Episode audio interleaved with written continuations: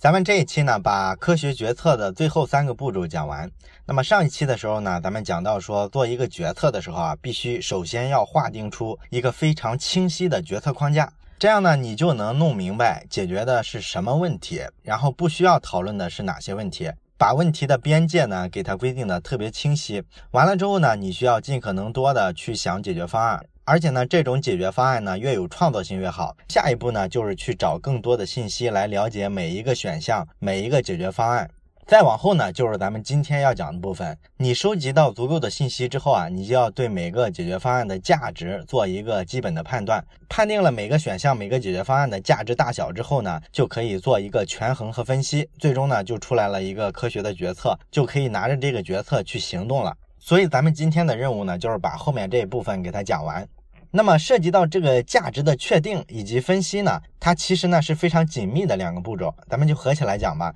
那么当你为这个决策的所有的路径、所有的选项、所有的解决方案找到了足够多的信息之后啊，你就可以透过这些信息啊去判断每一个解决方案它的价值的高低。那怎么判断每个选项的价值呢？是不是说让所有参与这个决策的人，大家投一投票，觉得哪个最好，哪个价值获得的认同最多，它就是价值最大呢？肯定不是这样的，这不是一个科学的决策方式。咱们之前也讲过，一个复杂的决策，如果要按人头的多少去判定它的价值的话，这就意味着最终胜出的那个可能是一个非常差的解决方案。因为咱们大部分人的思维，咱们在第一期里也讲了，其实有很多先天的或者是惯性的一些不好的思考习惯。所以呢，你如果按照人头去投票的话，最终可能投出来的是一个比较差的结果。而且呢，关于每一个选项啊，每一个解决方案，它的价值大小呢，其实这个东西啊，要评估起来非常容易，特别主。关，因为咱们每个人呢，你所处的立场不一样，那么你看待一个问题的方式角度就肯定是都不一样的，所以你判定的每一个解决方案的价值大小啊，可能就比较狭隘。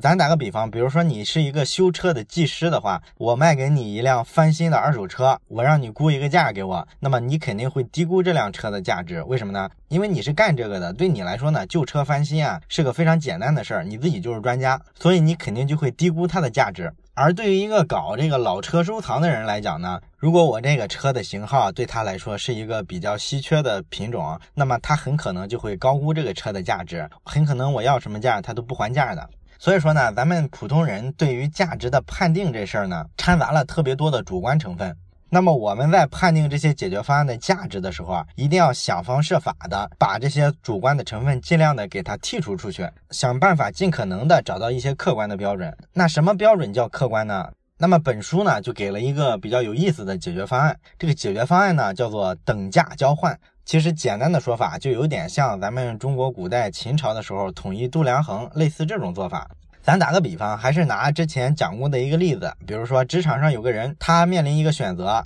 我要不要跳槽？我原先的这家单位呢，一年呢我能挣八万美金。那如果我跳槽到一家比较小的公司，比如说一家创业公司，那么我刚过来的时候呢，可能他们也不会给我特别多的钱，因为这个创业公司啊，它的资金链往往比较紧张嘛，所以说呢，他们给的基本持平，甚至说可能还给不到原先大公司的那个价，比如说他只能给你一年七万，但是呢，创业公司它钱。前景比较好啊，只要说你熬过了第一年，他们可能后面呢就会拿到融资，所有员工的工资都会涨。那么这时候呢，我就可以拿到每年十二万美金。那这就是一个非常有意思的抉择，对吧？你说这个抉择应该怎么做呢？因为它这事儿复杂的地方在于什么呢？如果这家创业公司啊后续还能发展下去，那从这家公司身上你拿到的收入呢就比原先那家公司要多。但是问题是它有很大的不确定性，也可能干一年之后这个企业就黄了。黄了之后，你想再回到原先那家单位啊，可能就比较麻烦。所以说呢，哪家钱多哪家钱少啊，其实不好判断。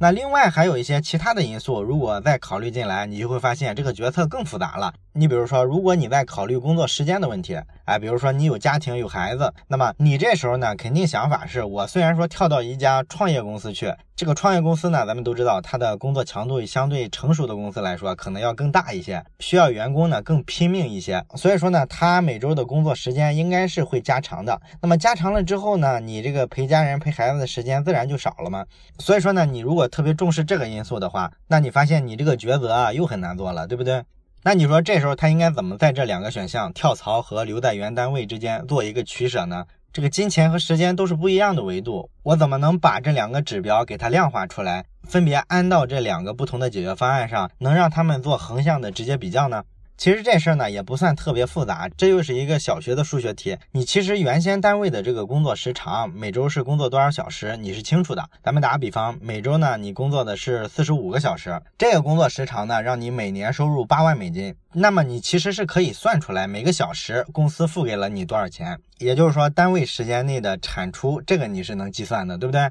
那么这个新的公司呢，它一开始啊给你七万，后来呢给你涨到十二，咱们先不考虑它倒不倒闭的问题。那到了这家新公司之后呢，他发给你的工资和要求你工作的时间长度，你也可以做一个计算。当然，这个新公司呢，工作时长到底是多少啊？实际上现在你还没去，你是很难知道的。但是你前期不是做过大量的信息调查吗？可能还调研了这个公司上上下下的好多人，也包括说同行业里的其他的创业公司的人。那么你了解这么多信息之后呢，我相信你应该能得出一个基本的范围，就是这一类公司呢，它一般应该是多少小时的工作时长，然后最宽泛的应该是多少，最严格的应该是多少，你应该能得出一个区间来。那在这个区间里呢，你就做几种选项就是了。比如说他肯定比原先忙，所以呢，你先每周呢多五个小时的工作时间，这样的话。每周就是工作五十个小时，然后呢，第二个选项可以是五十五个小时，第三个选项呢可以是六十个小时。那么你这样呢，对应着不同的时长，你把这工资一除啊，每个选项下面单位时间的产出你就能看出来。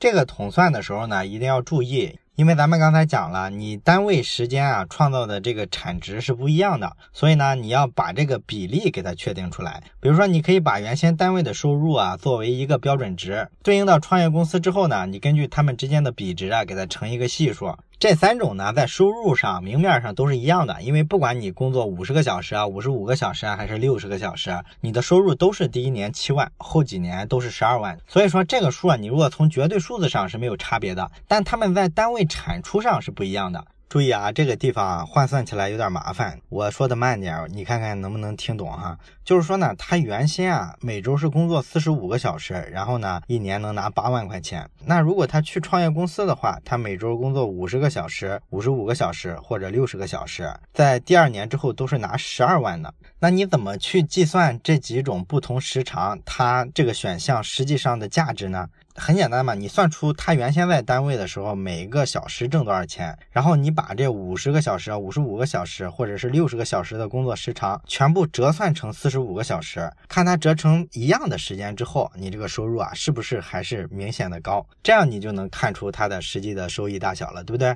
而且呢，咱们刚才讲了，这个创业公司呢，它比较不稳定嘛。不稳定呢，就意味着它这个第一年收入低，后面呢会涨到十二万，会有些变数。所以你为了比较起来更科学，其实不应该比较一年的收入，而应该怎么着呢？比较一段时间的收入。你比如说，你可以选五年的时间。五年的时间呢，在原先的工作单位呢，其实他能拿多少钱呢？就是八乘五等于四十万，对不对？那么他在新的单位，你给他折算成同样的小时数之后，他实际挣的钱跟原先做一个比较。而且呢，这个比较的方式啊，还挺有意思，不是拿绝对的数字去比较，因为咱们知道这个绝对收入啊，拿到多少钱这事儿，你不能看这个数字。你说五年后的四十万，你怎么知道它是个什么概念呢？所以在时间这个维度上呢，你还要把未来的钱啊折到现在来算一下，算出来这个钱啊在现在应该是价值多少。这个地方应该怎么算呢？啊，这个书里呢用了一个比较专业的说法，叫做折现率。这个咱们在金融上经常看到这个词。那实际上呢，咱可以简单的理解成就是把利息的因素考虑进去。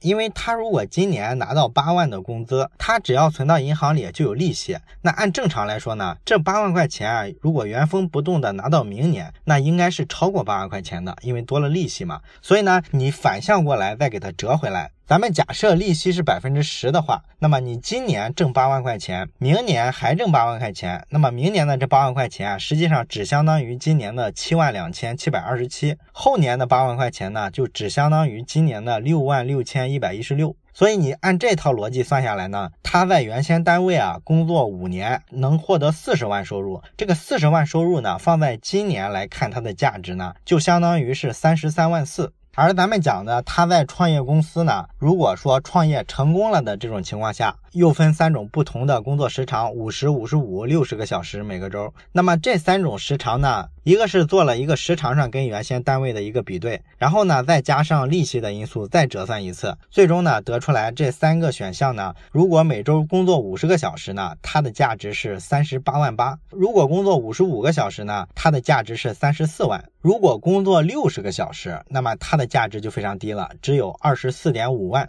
所以，如果他去了这家创业公司啊，这个创业公司创业还成功了，在这种前提下，他工作五十个小时和五十五个小时啊，其实都是比他在原单位工作这个价值更大的。但是如果他工作时长拉长到六十个小时，那这个选项的价值呢，就大幅落后于他在原单位。这就叫做等价交换，就是说你用统一的标准呢，把这几个看上去啊有明显差异的数字啊，给它折到一个标准里面来比较，而且呢，比较的都是这个钱在现在这个时代你能感知到的真正的价值。所以说这就是这个价值的部分比较难的一部分。我不知道你有没有听懂啊？如果没听懂的话，咱们一会儿可以在留言里留一下言，我把这个具体的计算过程啊再给大家解释一下。而且呢，我在公众号里啊排这个公众号的时候呢，我会尽量的把这个图表啊多放进去，因为这个在原书里啊，实际上它有几个比较有意思的图表，看这个图表呢，其实是比较清晰的。但是啊，我要转成音频之后啊，这么说起来就一大堆数字啰里吧嗦的，可能你脑子一旦转不过弯来就跟不上了。所以呢，如果没听明白的话，我建议你去公众号里啊回复关键字“价值”。看一下这个图文版的这个稿件，可能就相对来说明白一些了。那么咱们接着讲，咱们刚才这一通计算呢，把每一个细小的选项它所对应的价值给它量化了。量化了之后，咱们会发现呢，其实你还是没法做决策。为什么呢？因为去创业公司呢分两种情况，一种呢是创业成功，创业成功呢，咱们又分了三种不同的工作时长的情况。那么每种呢，咱都算出了一个价值。然后还有一种大的情况呢，就是这个创业公司失败了。创业公司失败了呢，这个书里呢也给了两种可能的方向，就是说呢，这个人呢还想回原单位，回原单位的话呢，你这个工资可能就受影响了，因为毕竟说你出去转了一圈又回来了嘛，所以你这个工资能拿多少呢？他当时假定了几种情况，一种情况呢就是人家维持他在这家创业公司的第一年的这个收入，也就是说七万块钱。这是一种比较乐观的情况，还有一种情况呢，就是老东家下狠手了啊，比这个还狠，给他在这个基础上又降了百分之十。那这两种情况，你发现它都是比较糟糕的，对不对？然后你也对应着算出它的价值来之后呢，你发现都是比在原单位的时候是明显低的。但是你这样就能判断你应该去跳槽新单位还是待在原单位吗？你发现还没法判断。你因为你只是在去原单位这个情况下，各种不同的细分的选项的价值你算出来了，跳槽到这家创业公司总的一个价值你还没有这个数字，对不对？所以你还需要计算这个数字，你才能算出来。那这个数字怎么算呢？那书里用的一种工具呢，就是决策树。这个决策树呢，说起来也非常简单，其实就有一点像咱们平常画的那个思维导图，就是一个选项，然后分两种情况就给它分支出来，然后每种情况呢再分几种情况，再分啊，不停的细分，这样画出来之后，就像一条树枝一样，不停的分一些树杈，这个呢就叫决策树。其实主要是为了看起来清楚。那他用这个决策书啊，到底是怎么分析出来去创业公司总的一个价值呢？其实就是倒着来，就是从这个决策树的最末梢往前推。你比如说，刚才咱们不是讲了吗？在最末端的时候，假如说这个创业公司成功了，这个工作时长五十五十五六十小时的这三种情况，咱们都算出它的价值来。然后我怎么往前倒一步，算到一个创业公司成功了这个子选项的价值呢？这个做法呢是做一次加权平均。咱们知道，如果说这三个选项在创业成功了之后，它的概率是均等的，也就是说五十个小时、五十五个小时、六十个小时发生的概率都是一样的情况下，那这个总的价值就就很好算，是吧？咱把这三种选项的价值啊加起来除以三就是了。但问题是它是不均等的。咱们之前讲了，你前期啊搜集信息的时候啊，一定要对每种情况发生的概率呢做一个预判。哎，这时候呢，这个概率的预判在这儿就起作用了。既然说你工作五十个小时、五十五个小时、六十个小时这三种情况呢，分别对应着一个价值，那你怎么往上追溯到创业公司成功这种情况的价值呢？你就是根据这几个小的选项每种的比例。啊，给它乘上这个比例的系数，然后给它算出一个加权平均数来，这个应该比较好算，是吧？你比如说这个五十个小时每周这个情况呢，它不是三十八点八万的这个价值吗？那么这个五十个小时的情况发生的概率有多少呢？按照他前期的判断呢，他觉得这个有百分之三十五的可能性。然后工作五十五个小时呢，有百分之五十的可能；工作到六十个小时呢，这个可能性啊比较低，只有百分之十五。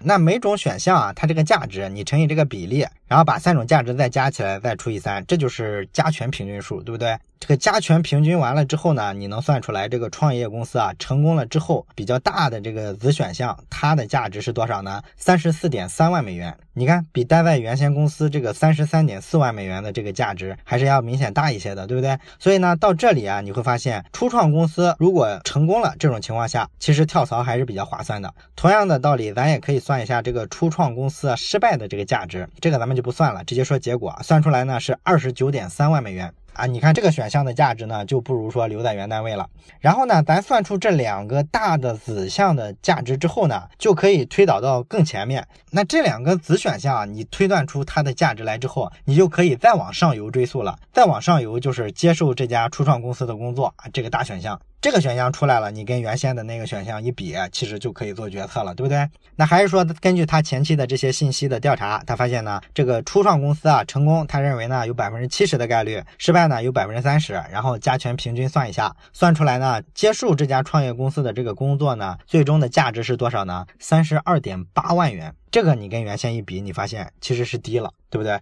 所以说呢，他这时候就可以做出一个决定来说，我应该保留在原单位的工作，不选择跳槽，因为这个价值是比较低的。这个呢，就是整个的做决策的过程。所以说这部分比较啰嗦，比较麻烦，涉及到这个价值的权衡和分析。不过呢，如果你能理解清楚这一步啊，其实整个做决策的模型的核心部分也就掌握了。最后一部分呢是讲关于怎么行动的。这本书里呢讲这部分呢讲的非常简单，也没太多我觉得需要强调的地方。所以关于行动的部分咱们就不讲了。回过头来，咱们总的来看一下咱们这三期下来讲的关于这个决策的所谓的科学模型，它其实整个的思路是什么呢？它有点像一个理工男的思维，对不对？就是严丝合缝的把所有的东西呢都给它量化落实到纸面上。然后去计算出一个综合的概率啊，虽然用了一些数学办法吧，但是呢，其实没有特别复杂的计算。通过这些呢，他把一件非常复杂的事儿就转化成了一道非常简洁的数学题。咱们看一下他这种复杂决策的时候的科学性在哪儿呢？其实就在于把每一个子选项的情况都考虑到。尽管说这里边啊有一部分计算不一定那么精确，你比如说咱们涉及到对这个创业成功失败的概率的这个估计，就很取决于你前期啊做调研的时候获得的这个信息的全面性和准确性。所以说呢，做这个决策呢，我认为比较难的部分就在于收集信息，其他的部分其实只要理解了都不算特别难。这个决策模型呢，并不一定说一定会导致一个好结果，但是从概率上，咱们可以判断出来，这个跟咱们拍脑袋凭直觉比的话，应该还是获得一个好结果的概率要高一些的，对不对？这也是所谓的一个科学化的决策工具，它比咱们感性跟直觉更强的地方。当然了，最后我还是强调一点，如果你对这个决策特别感兴趣的话，我非常推荐你去亲自读一下这本书，因为这本书里的这个数字啊、图表啊、这种图形工具啊特别多，大部分呢我是没法用语言去转述的。讲这个之前呢，实际上我也比较犹豫，我知道这样的书其实挑战非常大，但是我还是想挑战自己一把。结果呢，讲到最后啊，发现确实还是挺吃力的。我也不知道你到底听懂了多少。如果有没听懂的部分，欢迎你在留言区写下来，咱们一块探讨一下。好了，这本书咱们就讲到这儿，下本书再见。